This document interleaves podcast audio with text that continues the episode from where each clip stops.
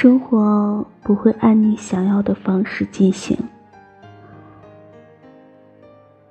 他会给你一段时间，让你孤独、迷茫，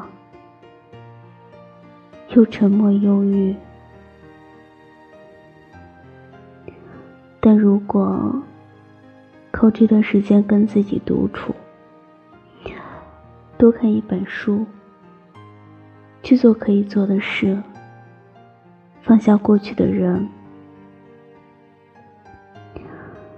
等你度过低潮，那些独处的时光，必定能照亮你的路，也是这些不堪陪你承受。